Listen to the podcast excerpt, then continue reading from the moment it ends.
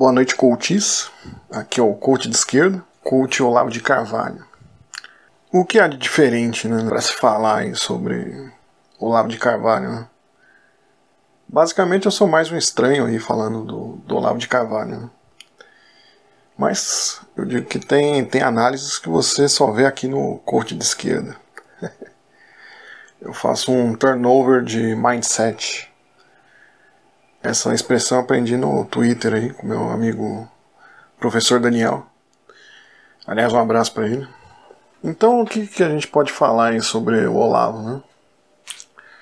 Eu já falei do anticomunismo dele, né? Que é o mote central, né? A abordagem dele. E como até a esquerda liberal meio que municia ele com esse anticomunismo. E aí a coisa fica muito fora disso aí, fica muito na fofoca, né? Que não deixa de ter alguns aspectos interessantes aí, né? O que, que a gente tem aí para trabalhar numa proposta de democratização da filosofia? Primeiro que o Olavo ele não é filósofo, né? Isso é importante dizer. Que ele não fez graduação de filosofia, não produziu nada de relevante nem original para a filosofia. E aí saindo dessa questão né, de, de sempre discutir isso, né, do, do que, que é filosofia, o que, que não é, dos nossos literatos aí, que, como Machado de Assis, Clarice Lispector, que tem toda essa essa relação da filosofia mesmo não sendo filósofos, né? Mas para simplificar, e dentro da questão que a gente quer colocar aqui, é, partindo do nosso modelo e funcionamento atual, né, com, com as mediações que a gente tem sobre o que é filosofia e o que não é, ele não é filósofo e ponto final. Né? Então até aqui não tem nada novo. Né? Tem outras pessoas aí, como o youtuber o Clayson, né, que vão pelo caminho interessante aí de associar o pensamento do Olavo com as seitas, né? É um pensamento voltado ao perennialismo, né? que é uma via importante para entender o, esse arcabouço conceitual aí do, do olavismo cultural. Né? Inclusive, boa parte do que cerca a ideologia da extrema-direita né? dá para ser entendida aí nessa, nessa seita perennialista. Né? Então não está tão errado aí essa abordagem. Né? Então tem os, o resgate do, de valores tradicionais, aquele moralismo, né? Com relação à família, os sagrados valores, né?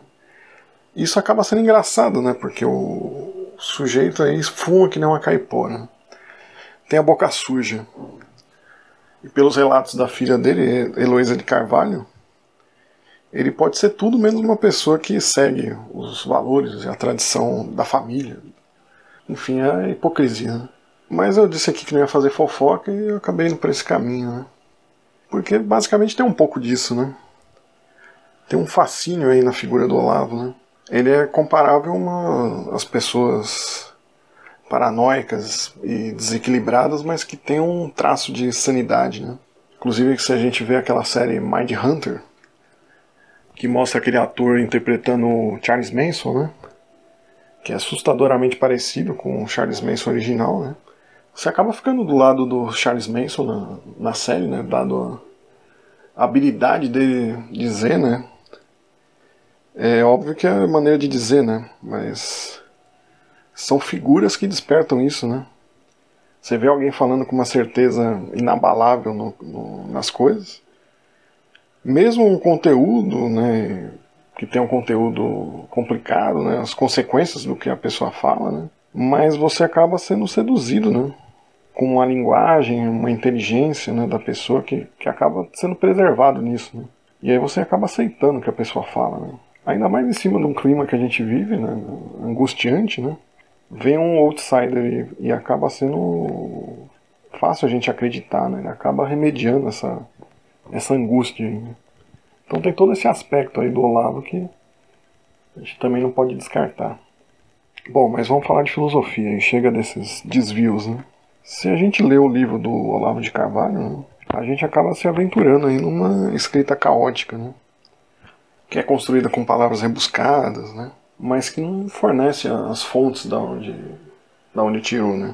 Aí a pessoa fala, ah, mas ele escreveu sobre Aristóteles, né? Sim, ele escreveu mesmo. Ele acaba abordando a mesma problemática do Giovanni Reale. Ah, mas ele tem um conceito chamado paralaxe cognitiva.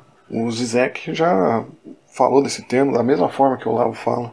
Então não é, além disso, não é só uma questão de plágio, né? Parece que tem uma certa crença nas pessoas, né? É algo meio que alimentado pela cultura nossa de sempre estar tá perdendo alguma coisa, né? Com o Olavo isso é retroalimentado, né? Então as pessoas é, acreditam que a esquerda acaba sendo parte disso aí, que ignoram um pensador por puro academicismo, e que por trás ali tem todo um pensamento original, rico, algo sensacional ali, mas eu posso dizer que não tem.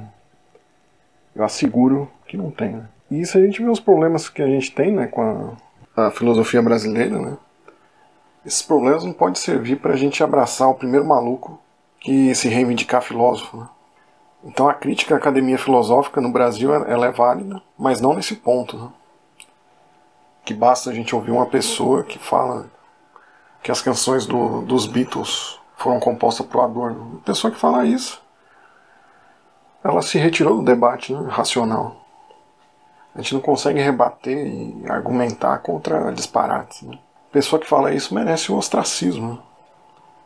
Não existe falar essas coisas e aí depois querer sentar e conversar sobre Aristóteles, por exemplo, que, que nem gente grande, né? A pessoa se retirou do debate. É uma mentalidade ali dele que é igual o, aquele garoto do Acre, né? Supostamente fugiu da casa dos pais, né? Para alcançar a iluminação. O Olavo ele é um senhor do Acre. Né? Ele tem a mesma premissa. Né? E nisso a gente retoma a discussão da democratização da filosofia, né? É, como que ele faz isso, né? de parecer filósofo, né?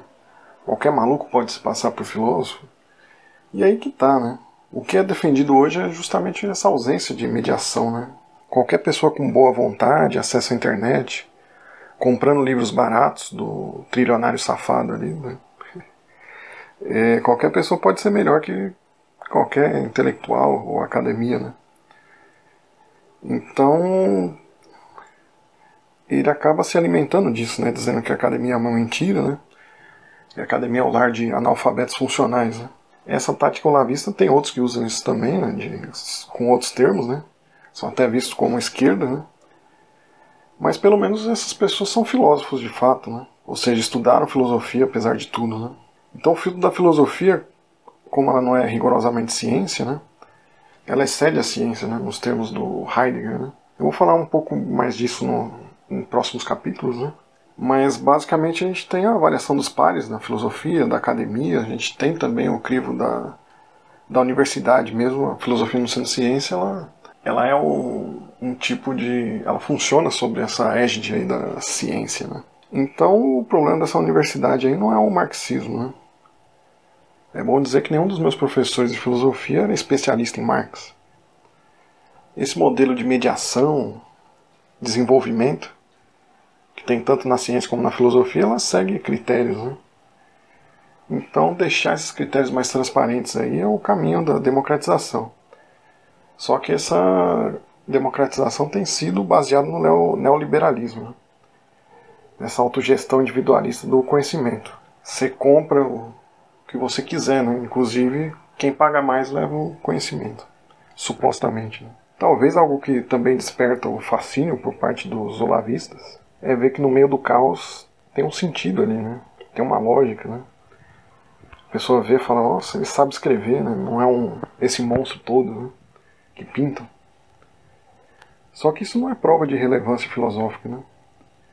Se supostamente existe algo original na obra olavista, não vai ser trazida por ele, mas por alguém da academia, que não está na posição de, do marketing dele, né? Está fazendo um uso público da razão, ao invés de privatizá-la aí na forma de seita. Então é isso, se inscreva no canal. Para quem assistiu e quem não assistiu também, um abraço.